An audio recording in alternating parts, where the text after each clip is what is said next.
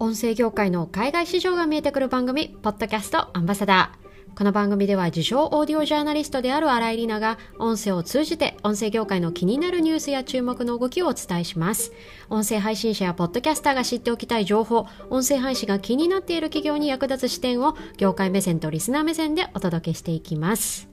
さて今回は先月立ち上げたコミュニティ音声とビジネスを考える会この開始に合わせてポッドキャストの事業活用に関連したエピソードを振り返ってみたいと思います。えポッドキャストもですね実は私のように個人が配信するものからラジオ局から配信されるプロのものまでいろんな種類のものがあるんですがその中でも近年注目されてきているのが会社が配信する企業ポッドキャストなんです、まあ、今回はそんな企業が自ら発信するポッドキャストの中でも社内限定ポッドキャストに注目が集まる理由について取り上げたいと思います。本編は今年3月に放送した内容の再放送です。新たに始めたコミュニティ音声とビジネスを考える会ここで考えていきたい企業が始めるポッドキャストがおすすめの理由ぜひお聞きください。本編の書き起こしをご覧になりたい方は概要欄にリンクを貼っておりますのでそちらからご覧ください。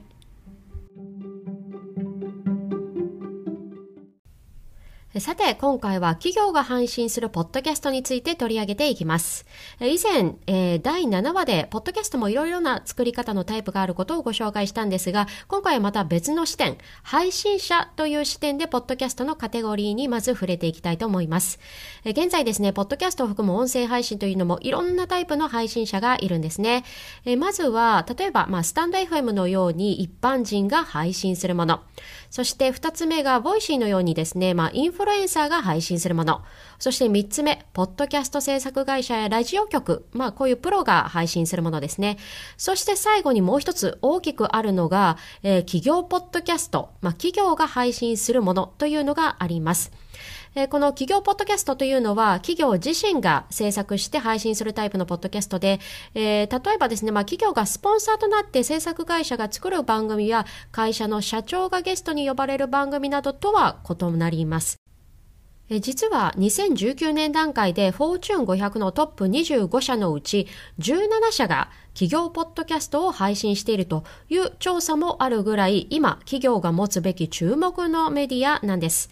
そんな大手企業も注目する企業ポッドキャストなんですがその使い道はどんなものがあるのかというところで大きく3つあります。1つ目は会社のマーケティング。2つ目が採用ツール。そして3つ目が社内教育や e ラーニングのツールとして、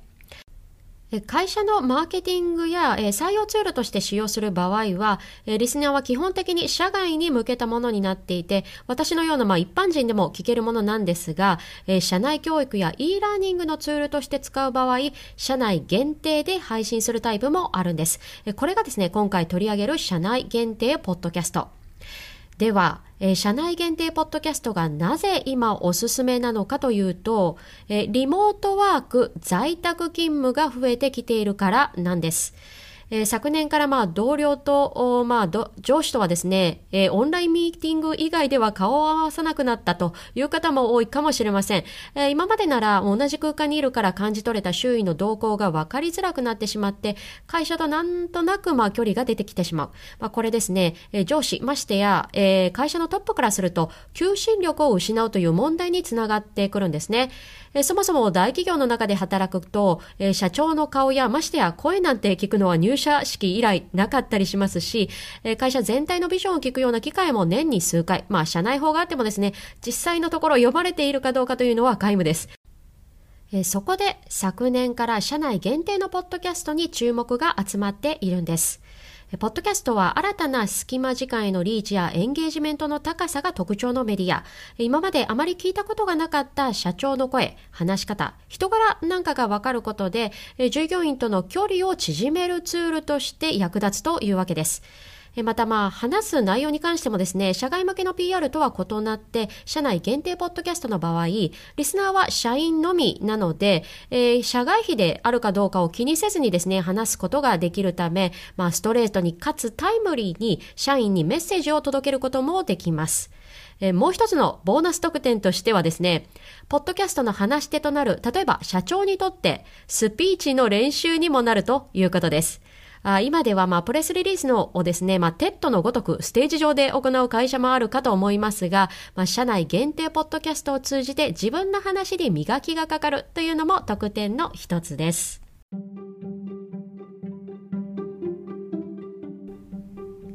さて、今回のエピソードいかがだったでしょうか？まあ、企業が配信するポッドキャスト、しかも社内限定のポッドキャストって、まあ、聞けないだけに気になりませんか？新たに始めたコミュニティ、音声とビジネスを考える会では、まだまだ発展途上なポッドキャストをビジネスに使う方法をディスカッションしながら、一緒にいろんな答えを出していきたいコミュニティです。まあ、今回取り上げた社内限定ポッドキャストもですね、ビジネスに利用する方法の一つ。まあ、リモートワークが増えているからこそ、会社の求心力強化に使いたいという、まあ、人事的な使い方もあったりするんですよね。ただ、これ、なんとなく言ってることはわかるんだけど、じゃあ、マネジメント層が納得してくれそうなデータだったり費用対効果というのはなかなか数値では表しにくかったりします。じゃあどうやったらポッドキャストの効果を見える化できるのかそんな見えない答えもですね、一緒に話しながらコミュニティの中で見つけていきたいと思っています。ちょっと興味をそそられた方はぜひですね、この音声とビジネスを考える会、ポッドキャスト勝手に未来会議のコミュニティ覗きに来てください。今回のエピソードの感想は書き起こし配信をしているノートのコメント欄やツイッターにてお待ちしております。そして今回の放送が役に立った、面白かったという方は、ぜひ Apple Podcast や Spotify からのフォローやレビューも嬉しいです。どうぞよろしくお願いいたします。最後までお付き合いいただきありがとうございました。ポッドキャストアンバサダーの新井里奈がお送りしました。それでは次回のエピソードで。